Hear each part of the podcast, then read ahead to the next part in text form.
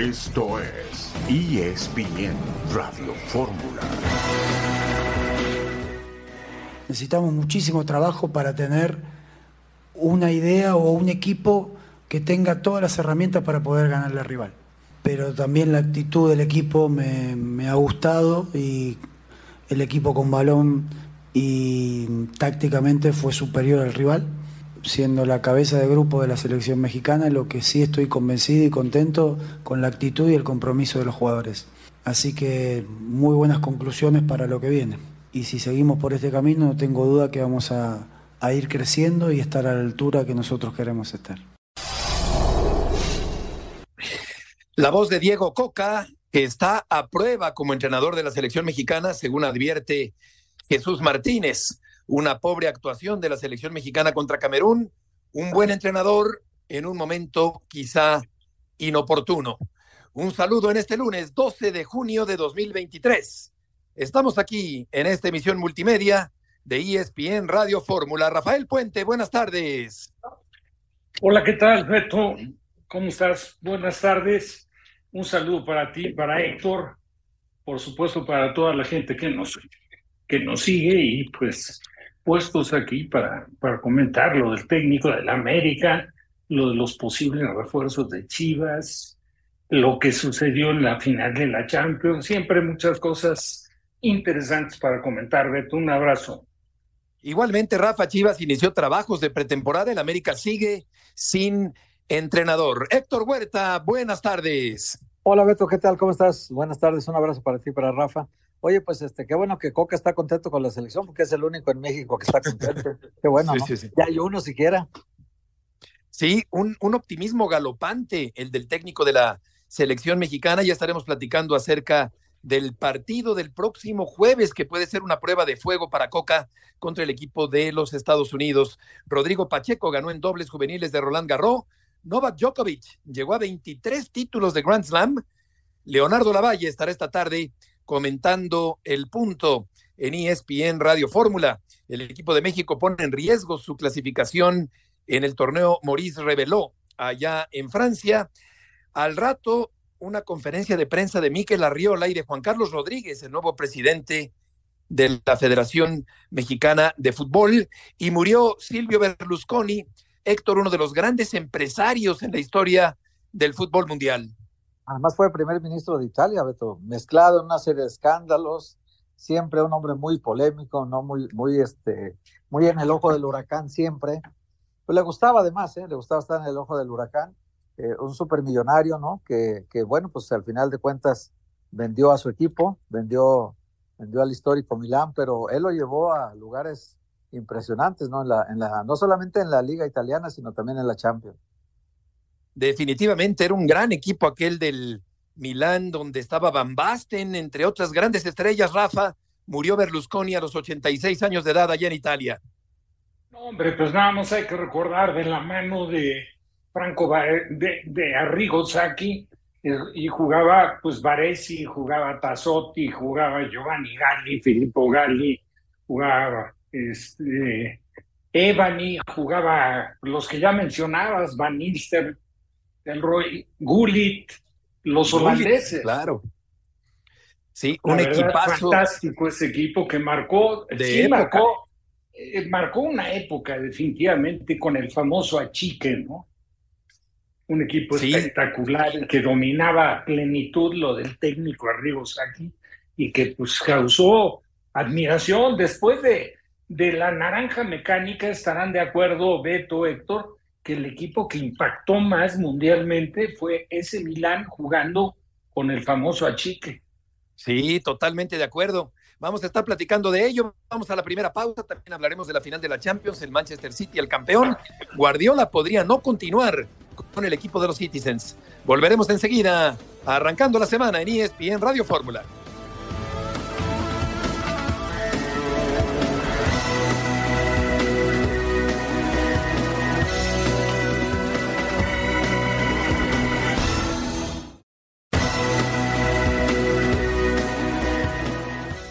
Este partido nos sirve mucho porque mm, jugás con, con, un equipo que es mundialista, con jugadores que juegan en Europa, que tienen otras velocidades, entonces nos exigen a nosotros estar al máximo de nuestras posibilidades. Y nos demuestra que todavía tenemos que corregir y mejorar muchas cosas. Los dos goles de ellos fueron errores nuestros.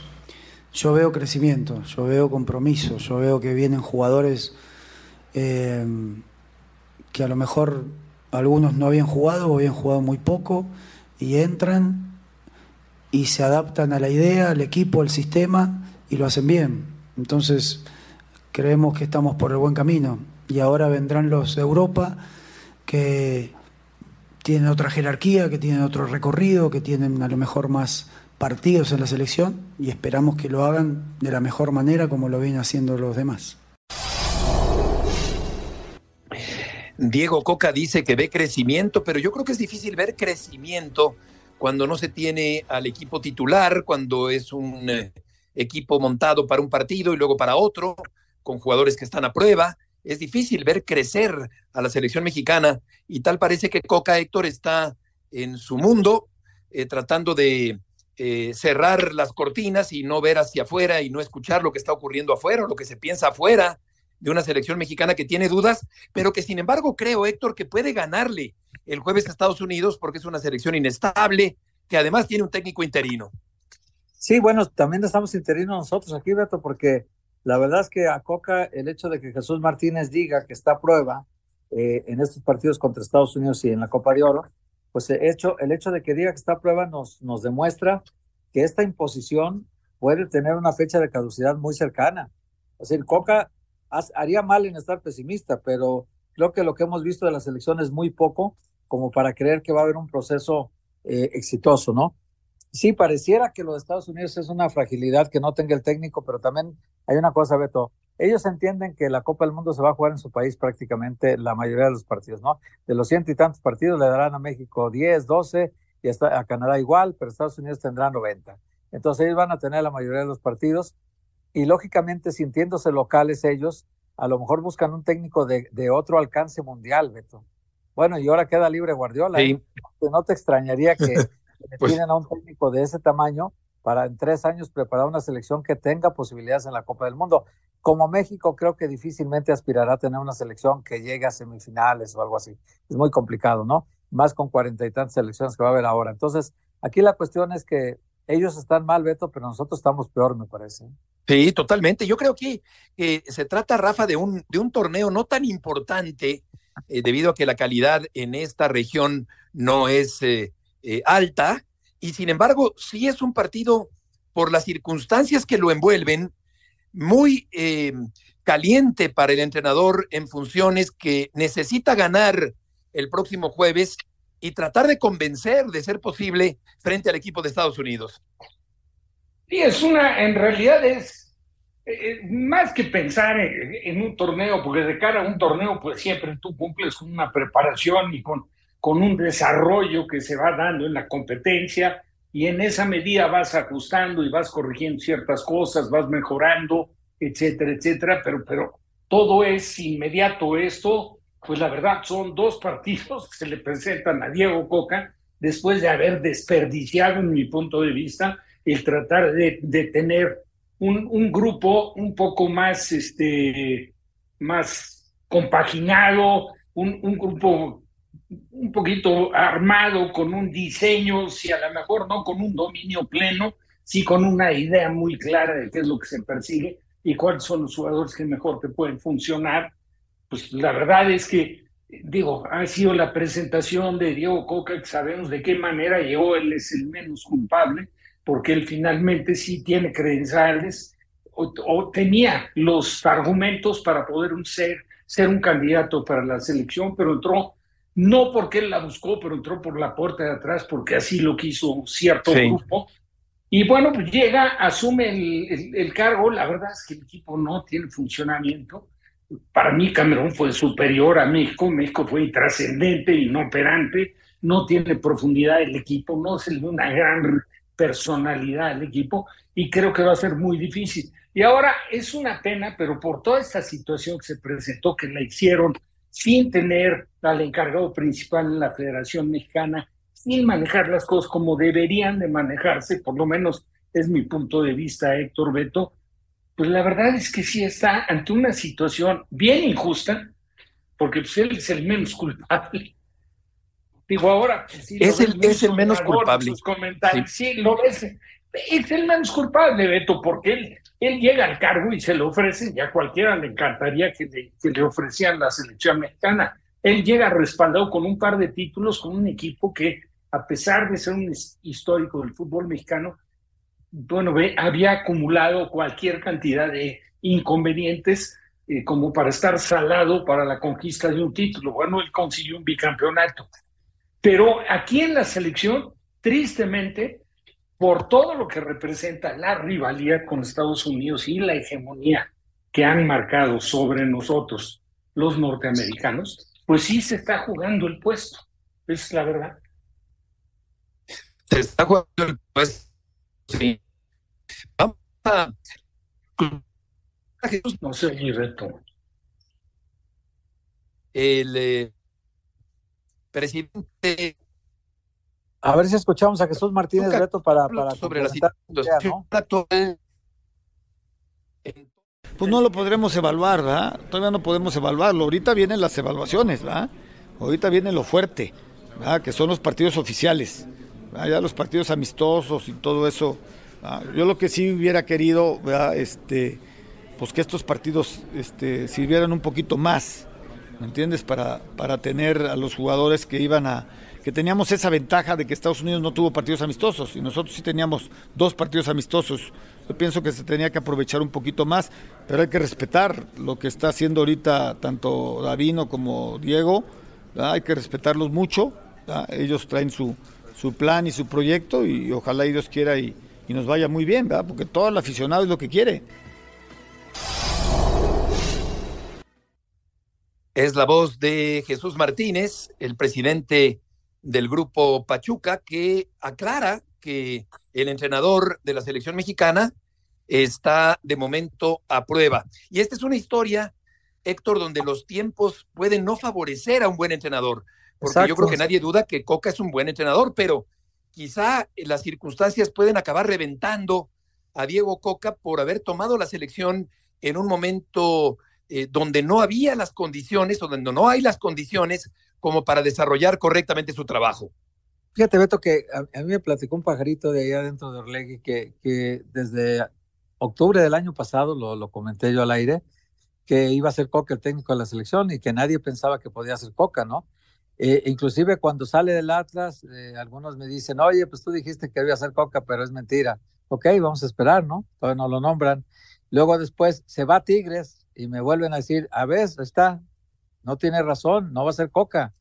Y ya estando en Tigres, se contrata con la selección. Es lógico, Beto, mira, en el Atlas ganaba una cantidad, ganaba, no sé, 800 mil dólares al año. Y en eh, el, equipo de Tigres, dos millones y medio. Entonces, cuando la selección lo busca en Tigres, pues su cotización es dos millones y medio al año, ¿verdad? Ya no son 800 mil. Entonces, mejoró su cotización. Yo la única responsabilidad que le veo a Coca, el hecho de querer dirigir a la selección no me parece malo. Lo que le veo es la falta de seriedad con los Tigres. O sea, él firmó un contrato de largo alcance con Tigres. Él les pidió a Gorriarán, le invirtieron 13 millones de dólares en, Gorriarán. Él les pidió a Nico Ibáñez, eh, le sacó otro dinero muy fuerte al equipo de, Tigres para, para comprar a, Nico Ibáñez y luego pidió a Laines también. O sea, pidió tres jugadores para el proyecto de largo plazo y a la fecha 5 se va, Beto. O sea, les deja tirado el equipo en la fecha 5. Lógicamente, con los, los vaivenes que da el fútbol y la vida, al final resultó bueno para Tigres porque fue campeón, pero no estaba en el presupuesto que Tigres fuera campeón, la verdad y al final de cuentas la calidad de los jugadores, el orgullo, el amor propio, muchas cosas, se juntaron la llegada de Siboldi, se juntaron muchos factores para que Tigres sorpresivamente fuera campeón, pero el proyecto no estaba encaminado a ser campeón, sino a ser un fracaso.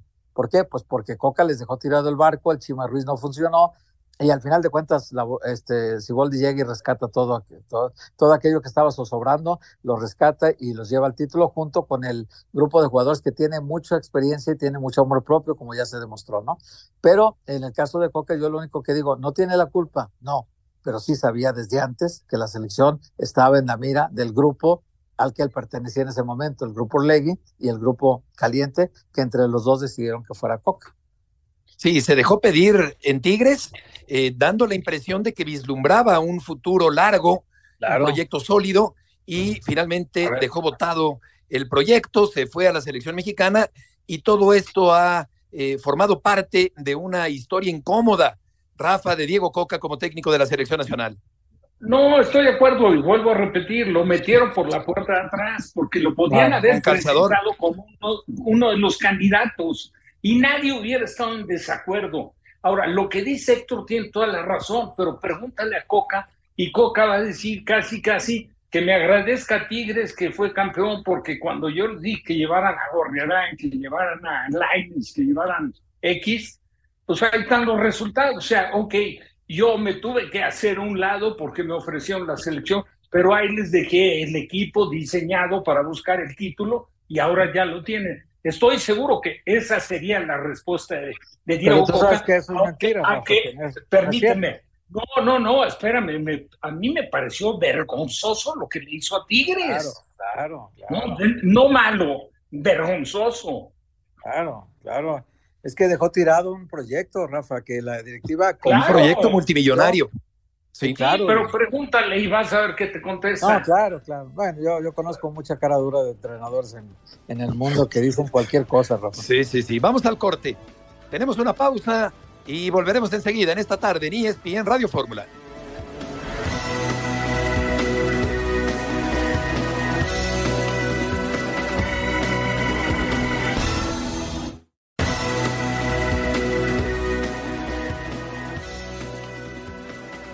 Estamos aquí ya de regreso en este lunes, arrancando la semana en ESPN Radio Fórmula y vamos a ir con León Lecanda. León, qué gusto saludarte y adelante con la información. El América todavía no tiene entrenador. Beto, buenas tardes. 22 días y contando y las Águilas del América, como lo has mencionado, todavía no tienen director técnico para la apertura 2023. Se hizo mucho revuelo por la visita jugaste apenas unas horas del técnico brasileño del Atlético de San Luis, Andrés Jardiné, pero lo que las fuentes nos han dicho es que vino a realizar un trámite de una visa y que evidentemente lo espera el equipo potosino para el entrenamiento esta misma tarde a las 18 horas en punto en San Luis. Así que viaje de ida y vuelta, América todavía no tiene técnico, pero lo cierto es que sí tiene ya a su primer refuerzo. Kevin Álvarez llegó aquí a las 13 horas, Beto aproximadamente hace dos horas y media, y ya realizó los exámenes físicos. Me dicen que las pruebas, eh, digamos, de sangre y todo eso podrían llevarse a cabo mañana, pero en las próximas horas será presentado como nuevo jugador del América. Hola, León, ¿cómo estás? Te saludo con mucho gusto. Oye, León, pero ¿sobre quién está ahorita el América? Porque ya descartamos un montón de candidatos. Javier Aguirre y Diego Alonso, creo que los más notorios porque fueron hasta Europa a tratar de hablar con ellos y al final no se logró nada. Pero ahorita sobre quién están, con quién están platicando el presidente deportivo del equipo. Sí, y además no solo ellos, eh, también recordarás, ¿no? Que hicieron un esfuerzo por traer a, Juan Carlos Osorio y por razones personales tampoco el ex técnico de la selección mexicana quiso tomar las riendas de América. Sé que había un interés muy alto por Marcelo Gallardo, el muñeco, pero también tiene el deseo el argentino de seguir su carrera en Europa y además un técnico muy caro. Luego Jardiné había sido uno de los candidatos desde el inicio y han sonado un montón, ¿eh? han sonado Robert Moreno y sonó Tite, eh, ex seleccionador de Brasil, y así nos podemos ir con una baraja enorme. Pero hoy lo cierto, mi querido Héctor, es que los técnicos que han buscado les han dicho que no, los técnicos que han querido traer no los han podido negociar por los precios o porque no tienen el interés de venir a México en este momento, y sí se va a quedar por ahora Diego Cervantes como técnico interino para la gira en Estados Unidos, los partidos amistosos contra Toluca el día 17 y frente a Monterrey el 20. Correcto. Mientras tanto, Kevin Álvarez ya llegó a Cuapa para realizar los exámenes físicos y médicos. A la una de la tarde llegó el exjugador del Pachuca, estará ya jugando con el América en el próximo torneo, aunque todavía el América no hace oficial el anuncio de Kevin Álvarez como su primer refuerzo para el próximo torneo. Vamos a escuchar la voz de Jardiné, el técnico brasileño, que sonó también como ya punta león para el conjunto del América. ¿Por qué se debe sonar de la visita? No, hay algunos documentos a hacer ahí. nada que ver con, con América y la posible llegada. Nada, nada, nada. ¿Cómo vio el plantel? Ya empiezan a regresar todos, ¿cómo los... ¿Cómo? ¿Cómo nota el plantel ya que empiezan a regresar? Sí, estamos entrenando. ¿Está cerca la renovación con San Luis? Sí, sí, sí. ¿El, el motivo por el que vienes, André? Sí, algunos documentos. Documentos. Es la voz de Jardinet que sale al paso de las preguntas de los reporteros y finalmente no estará con el conjunto del América. Suenan varios nombres y por lo pronto Kevin Álvarez me parece que es un buen refuerzo sin duda León para el conjunto americanista. Sí, le va a hacer mucha falta, ¿no? Eh, que esté sobre todo en el mejor nivel, como lo mostró hace un torneo, no este pasado, sino el anterior con los Tuzos del Pachuca, en ese campeonato. Eh, Me queda claro que Kevin Álvarez es un es uno de los mejores laterales de México, quizá todavía un poco inconsistente por su juventud, pero sí será indudablemente un, un aumento del nivel en esa posición para las Águilas y además les costó una buena lana, Beto, ¿eh? pagaron más de 10 millones de dólares por la transferencia de Kevin Álvarez, que está amortizada en parte por la salida del uruguayo Federico Viñas a Grupo Pachuca para jugar con los Panzas Verdes de León. Oye, Roger Martínez eh, todavía tiene contrato, pero eh, Sí. seguramente saldrá, ¿no, León, del conjunto americanista? Hasta el día Sí, último, ¿no? es un hecho, se va. Eh, lo que sí nos llamó la atención a los reporteros es haberlo visto hoy ingresar a Cuapas. Aquí seguimos, estamos esperando que haya humo blanco o humo amarillo, por lo menos, ¿no? Que salga humo desde las instalaciones del Club América. Pero sí llegó Roger Martínez. Él tiene contrato hasta el 30 de junio, Beto. Y por el salario que él cobra, pues lo que está haciendo es venir, presentarse a las instalaciones, que no lo vayan a demandar por abandono de trabajo, cualquier cosa, cobrar el Sí. 10 de junio y entonces irse como futbolista libre al equipo de su preferencia. Vimos a otros jugadores que en un momento dado están esperando que llegue el técnico para saber si entran en planes o no. Santiago Naveda, que tuvo un paso fugaz de un año por el fútbol de Polonia, o Mauro Laines, que también estuvo a préstamo eh, en el último año futbolístico y que ya regresó, ya reportó aquí en América, más otros jugadores que sí entran en planes como Miguel Ayun, Jonathan Dos Santos, Chava Reyes, Emilio Lara, entre algunos más. Sí, el caso de, de Naveda, que parecía que se perfilaba para ser un eh, titular con el América, un eh, jugador mexicano de buenas condiciones, Laines, el hermano de Diego. Vamos a ver si se queda o no, dependiendo del entrenador que está por llegar, Héctor, para el conjunto del América. Sí, sí, sí, lo del entrenador. Lo que te quería preguntar, este, León, es eh, cuando llega el anuncio de Kevin Álvarez o cuando lo hagan oficial, ¿se estará también oficializando que eh, Miguel Ayun y Emilio Lara, pues no, no convencieron? O sea, uno por su experiencia, el otro por su novatez, uno porque a lo mejor ya no le alcanza el combustible y el otro porque estaba tan revolucionado que, que, que perdió su puesto porque también perdió la cabeza del piso. Entonces, eh, se ve que para ellos dos debe ser un golpe duro la llegada de Kevin Álvarez, ¿no? Sí, sobre todo para Emilio Lara, ¿no? Porque Miguel Ayun, como sea, Sí. sabe que su carrera está ya, pues, cerca del final, todavía tiene, tiene pila, todavía desea jugar, pero cada vez está más próximo eh, el final. Miguel Ayun, como sea, también puede ocupar otras posiciones, como la lateral izquierda, o puede ser incluso mediocampista, interior, por derecho, por izquierda. En el caso de Emilio Lara sí es, eh, pues, un jalón de orejas, ¿no? Porque se va Jorge Sánchez al fútbol de los Países Bajos con el Ajax y ahí pues todo el mundo pensó, ok, Emilio Lara, ¿no? Tuvo un muy buen inicio eh, como lateral derecho. Yo sé que su posición predilecta es la defensa central, pero independientemente de eso, no se ha podido consolidar en el último torneo y hay que decirlo también, la línea más débil de, de toda la temporada para las Águilas fue la defensa. Entonces, por ahí, pues Sí. Israel Reyes tuvo su mejor torneo, Néstor Araujo tampoco, Sebastián Cáceres ni se diga, Luis Fuentes eh, tampoco, ya renovó seis meses. O sea, América está tratando de reconstruir un poco la saga con la llegada de Kevin Álvarez y posiblemente con la aproximación, ¿no? En caso de que así sea, de otro central, pero están esperando al técnico, por eso es que no han podido definir muchas cosas. Exactamente. León, muchas gracias por la información. Gracias a ustedes, buenas tardes, Beto, y solo agregar, Moisés Vieira, el refuerzo brasileño Cruz Azul, ya viene volando, hizo una escala en San Salvador y en unas dos horas más o menos tendrá que estar aterrizando para unirse con Cruz Azul por tres años con opción a uno más. Perfecto, León, muchas gracias. Como siempre, muy completa la información. Y lo de Lara es un asunto pues muy lamentable, Rafa, parecía que se convertía en la gran revelación del fútbol mexicano, no solo del América, sino del fútbol mexicano en general, y se ha ido rezagando lamentablemente el defensa americanista. Lo, responsabilizo a él por encima de cualquier cosa. Sánchez lo vendieron muy bien, lo vendieron a Holanda, qué bueno que no limiten la salida de un jugador. Apareció Lara, que es más central que lateral, pero bueno, cumpliendo la función de lateral, creo que perdió piso, perdió piso y perdió el puesto. Y lo perdió con Perdió el piso y el puesto, sí. Que es un jugador, la verdad, habilitado con enorme disposición. Si algo ha distinguido en la trayectoria, que mira que es ejemplar. Mucha entrega de Lara, ¿no? Ese deseo de querer ser, ¿no? Esa forma de luchar, ¿no? Del ayun, del ayun.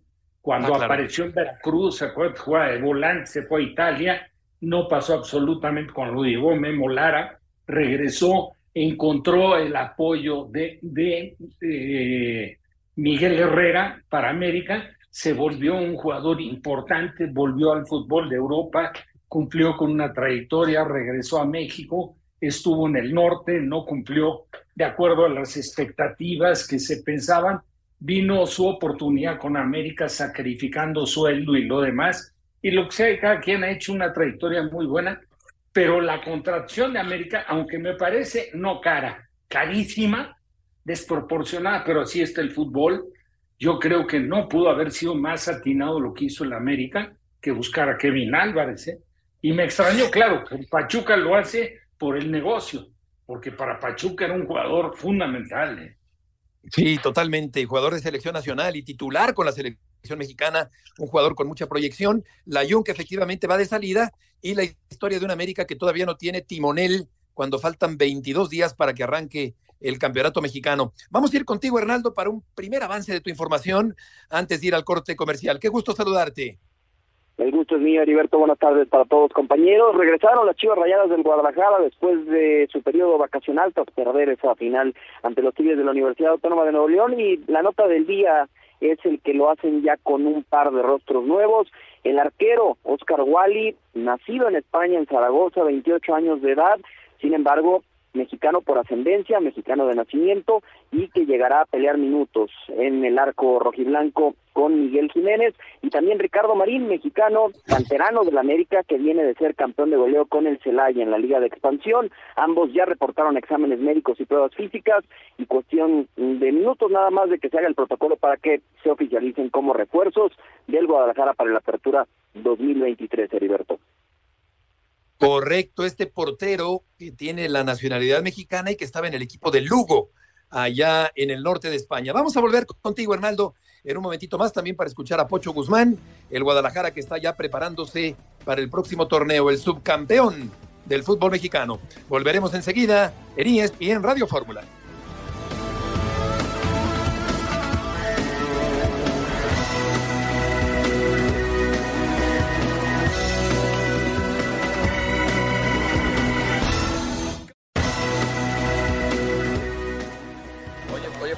Radio Fórmula. con, con esa sed de revancha, esas ganas de revancha. Sí, más que nada con, esas ganas de que ya empiece para, pues, para tratar de buscar el, objetivo que, se nos puede de las manos y estar más fuertes. ¿Cómo regresas, Pocho? contento y más confiado. Este, no se logró lo que, lo que todos queríamos, que era el objetivo principal. Estuvimos muy cerca y bueno, pienso que eso es importante para que los muchachos vean y que ya probamos lo que es la miel. Debió, debió ser frustrante el tener el título en la bolsa y que te lo sacaran literalmente de la bolsa un equipo más experimentado, más canchero, más oficioso, como el de los Tigres, eh, los campeones del fútbol mexicano. Pocho Guzmán es la voz del atacante del equipo de las Chivas. Hernaldo, ¿quieres eh, complementar la información? Sí, Heriberto, y bueno, eh, decir también sobre estas palabras de Víctor Guzmán, me parece que eh, leían interpretando un poco entre líneas, dice, mis compañeros ya vieron lo que es saborear la miel, palabras más, palabras menos. Víctor Guzmán ha ganado campeonatos, los ganó con el Pachuca, y Chivas no tenía quizás experiencia de la que hablas que sí, eh, con la que sí contaba Tigres, ¿no? Y me parece que le da valor a eso Guzmán en la derrota, el haber sumado al menos esta experiencia, el haber estado cerca, saborearla y saber que eh, está al menos la intención ¿no? de, de a ese plano en la apertura 2023 y ya con las incorporaciones decíamos de Oscar Wally, guardameta eh, nacido en España pero de ascendencia mexicana y de Ricardo Marín, canterano del América, nacido futbolísticamente con las Águilas pero que viene del Celaya siendo campeón en la Liga de Expansión de Goleo en la temporada más reciente. Todavía está en el aire el tema de Alan Pulido, Heriberto, eh, más allá de que Alan metió un doblete, dio algunas declaraciones con el Sporting Kansas City de que desea quedarse. Sabemos que tiene un acuerdo con la directiva de Chivas, al menos de palabra, le ha dado el sí junto a sus representantes para llegar libre en diciembre, enero o que Chivas presiona al Sporting Kansas City, ponga una cantidad de dinero en la mesa para que lo dejen salir este verano, termina su contrato con el cuadro de la MLS y en caso de no renovar, saldría libre para venir al Guadalajara en diciembre, enero. Esa es la situación actual todavía de Alan Pulido, eh, que, que, está por escribirse. Hola, Ornaldo, ¿cómo estás? Te saludo con mucho gusto. Oye, lo de Pulido ya lo aclaraste bien. Y lo de Luis Chávez, ¿es verdad lo de Luis Chávez que el Guadalajara ofreció 6 millones de dólares por él? Ahorita el Pachuca está en plan de, órale, está la subasta abierta, llévese a quien quiera, ¿no? Ya, ya, ya vendió a los dos laterales, ahora va a vender a este, ya vendió a Nico Ibáñez, al Pocho. O sea, el Pachuca ahorita sí se los puede vender a Luis Chávez. A lo que nos dijeron, Héctor, preguntábamos también en conjunto con, eh, con Jesús Bernal, es mentira esta oferta del Guadalajara, y, y, sonaba a tal, ¿no? Por cómo le ha vendido Pachuca recientemente al Guadalajara, que, que Chivas eh, se atreviera siquiera a poner esta cantidad de dinero, cuando sabemos Rayados de Monterrey, algunas otras instituciones han preguntado con sumas eh, por encima de los 6 millones de dólares, así es que eh, la información que tenemos nos decían es no existió tal oferta, sí ha estado en el interés de Chivas eh, Chávez, sin embargo nada formal y, y, tienen muy claro que al menos el jugador está buscando todavía después de este verano con selección alguna esperanza de jugar en el viejo continente y por ello no ha habido una oferta formal como tal. Hernando, muchas gracias por la información. Gracias a ustedes, muy buenas tardes. Buenas tardes. El Manchester City, Rafa, campeón de la Champions, triplete de Guardiola. Y habrá que ver si del hambre pasa el City a la voracidad para mantener eh, este deseo de seguir eh, cosechando títulos y sobre todo, Rafa, convertirse en un equipo de época. Tiene todo para hacerlo, siempre y cuando mantengan el cargo a Guardiola. ¿eh? Para mí el factor fundamental, todo el mundo habla del dinero y que la cantidad de dinero que han invertido. Yo digo que ha sido la capacidad del técnico para potenciar a todos los jugadores porque sí es cierto, han invertido, igual que han invertido todos los grandes clubes de Europa, en la búsqueda de la conquista de la Champions, porque son todos los que le invierten. De repente se ha centrado mucho la crítica, yo creo que porque Guardiola no es, no es de la apatía de, de muchos, ¿no? O sea, es un poco más la antipatía que hay para Guardiola, por a lo mejor sus orígenes catalanes o por la postura que ha adoptado, pero, pero el tipo tiene una capacidad para, potenciar jugadores. Y te digo algo, bueno, les comento algo de lo que yo aprecio y veo. Realmente el único jugador top 10 que ha contratado el City, para mí, es Haaland. De ahí en fuera, todos los jugadores, bueno, es Rodri ahora, que Rodri llegó cuajadísimo. Pero los demás jugadores que han contratado, todos jugadores todos, todos, incluido me atrevo a decir de Brune, que es un grandísimo jugador, pero que no estaba en el nivel que ha adquirido ya bajo la dirección técnica de Guardiola. Yo creo que el trabajo de Guardiola ha sido, la verdad, fantástico. Y lo, lo mejor que podía hacer para mi gusto el City es con los antecedentes de Guardiola, que no se caracteriza o se distingue por, por estar eh, promoviéndose demasiado, no lo necesita, y sí mantenerse con las instituciones y ganar títulos, pues es mantenerlo. Yo creo que al primero que deberían de garantizar su, su permanencia es a Guardiola. Sí, totalmente de acuerdo. Uno de los grandes entrenadores de la historia, y vamos a ver si eh, considera renovar después de la expiración del contrato en 2025. En el gotero del fútbol internacional, la audiencia de Barcelona acordó mantener en prisión preventiva a Dani Alves. Sigue en la cárcel. Dani Alves lleva ya seis meses en la cárcel. Vinicius Junior usará el icónico número 7 del Real Madrid la próxima temporada, el que portó en su momento Juanito, Butragueño, Raúl González, de los que recuerdo en este momento. El Milán lamenta la muerte de Silvio Berlusconi, el extraordinario empresario, excéntrico, personal, poderoso. Y ya Rafa, junto con Héctor, recordaba aquella época formidable del Milán. También Cristiano Ronaldo utilizó la camiseta número 7 en el conjunto del Real Madrid. Vamos a ir con Leonardo Lavalle. Leo, qué gusto nos da saludarte el día de hoy. Aquí estamos Rafael Puente, Héctor Huerta y Heriberto Murrieta. ¿Cómo te va? Hola Beto, qué gusto, qué gusto saludarlos Héctor. ¿Cómo estás? Hola Leo. querido Rafa, que, que, se le extraña al buen Rafa. Un abrazo, Leo. Qué gusto escucharte, Leo, el día de hoy. 23 títulos de Grand Slam de Novak Djokovic en lo más alto del ranking del ATP. Nadal está por primera vez fuera del top 100 en 20 años. Eh, ¿Tú en qué lugar de, de los mejores tenistas de la historia, Leo, colocas a Djokovic? Bueno, yo creo que en papel le tenemos que dar el mejor de la historia. No creo que lo que logró el domingo me parece que lo pone a la cabeza en lo que a papel eh, corresponde, ¿no? Creo que es sorprendente y la consistencia con lo que lo hace y todavía lo que puede seguir logrando hacer, ¿no? Todavía creo que viene muchísimo más tenis de Novak Djokovic en el futuro.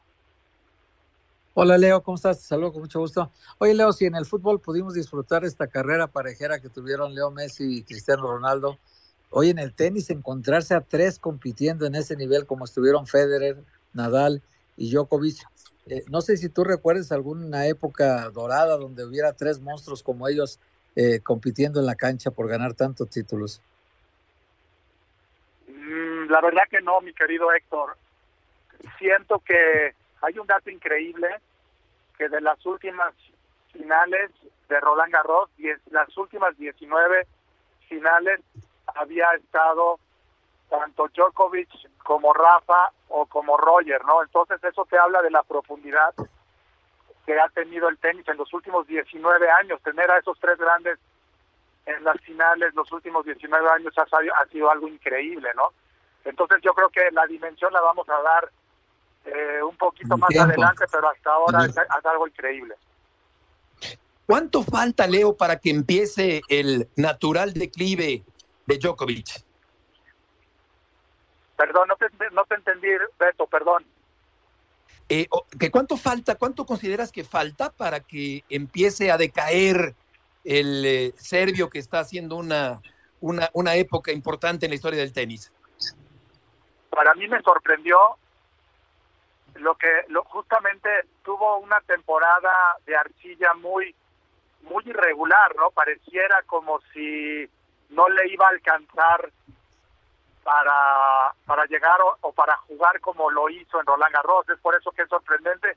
A mí eso me sorprende, ¿no? Cómo llega, cómo eleva su, su nivel en las semifinales y en las finales, que no lo había tenido en toda la temporada de Arcilla. Y, y para contestar tu pregunta, pues cuando se siga poniendo en esas posibilidades de jugar esas finales de Gran Slam, sin duda él crece su nivel que regularmente ya no lo tiene, no ese nivel tenístico que para mí me sorprendió en las semifinales y finales. De acuerdo, Rafa, te escuchamos.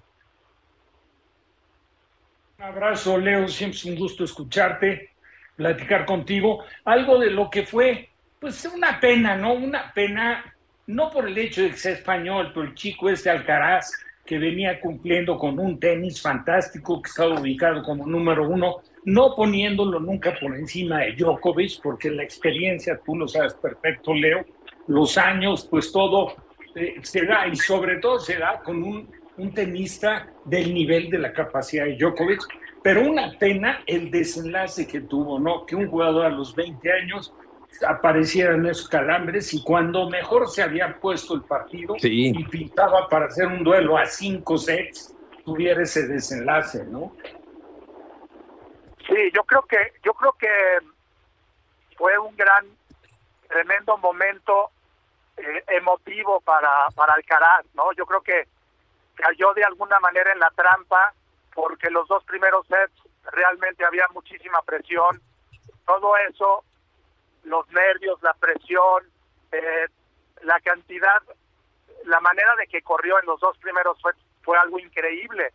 Creo que eh, realmente eh, esos nervios y esa presión no la supo manejar y es lo que ocasionó los calambres, no, no, no porque estaba fuera o, en mala forma física. Creo que eh, ahí fue clave y, y, fue sorprendente porque el que pensaría que se pudiese que el que se pudiese a, a calambrar iba a ser Djokovic. Oye, Leo, eh, ¿cuáles son las cualidades de Rodrigo Pacheco, este chico mexicano que ganó en doble junior allá en Francia? Mira, yo creo que Rodrigo Pacheco ha tenido una carrera juvenil sobresaliente, tiene un físico muy bueno, es un jugador muy alto, realmente va, está, está haciendo las cosas bien. Eh, considero que le falta un poquito de físico, le falta un poquito de fuerza en sus golpes, pero creo que hay que darle tiempo me parece muy, muy importante que esté jugando este último año eh, los juveniles, los torneos más importantes juveniles, eh, y creo que es un talento, es un diamante en bruto que hay que tener paciencia y esperar que cuaje y, y esperar buenos resultados. Querido Leo, como siempre, un gusto saludarte. Muchas gracias por tus aportaciones del día de hoy. Un fuerte abrazo, querido Héctor, Rafa, Beto, Cuídense. Abrazo, Un abrazo a, los tres. Igual, Leo, Igualmente, Leo, que te vaya muy bien. Leonardo Lavalle, esta tarde en ESPN Radio Fórmula. Y vamos a terminar con Sebastián Martínez Christensen en esta tarde. Qué gusto nos da saludarte, Sebas, el día de hoy. ¿Qué debe hacer Miami para evitar la derrota y consecuente coronación del equipo de Denver? ¿Cómo andamos, Beto? Un abrazo para todos desde aquí de Denver, justo a la altura de la duela en un par de horas comienza el juego número 5, bien decías, potencialmente decisivo. Mucho tiene que hacer Miami, Beto. Inicialmente necesitan más producción de la base, Max Truss y Gabe Vincent se combinaron para acertar apenas una de 10 canastas. La ofensiva no está fluyendo, 94 puntos por partido en la NBA moderna. No es una fórmula ganadora. La buena noticia para Miami es que hoy recibirán refuerzos. Tyler Hero hará su debut en esta final de la NBA después de fracturarse la mano en la primera ronda de la postemporada ante Milwaukee. Veremos si será suficiente ciertamente mayor volumen de triples. Jimmy Butler, a mi juicio, Beto no está del todo saludable. Miami lo necesita de esa forma para esta altura del partido. No creo que lo consigan. No muchos indicios a favor de Miami, pero es un equipo que está acostumbrado a recuperarse cuando su espalda está contra la pared y veremos si hoy es otra instancia en la cual logran lo que nadie piensa puede. Correcto, Sebas, estaremos buscándote mañana para seguir adelante con este tema en la definición de la NBA. Gusto en saludarte.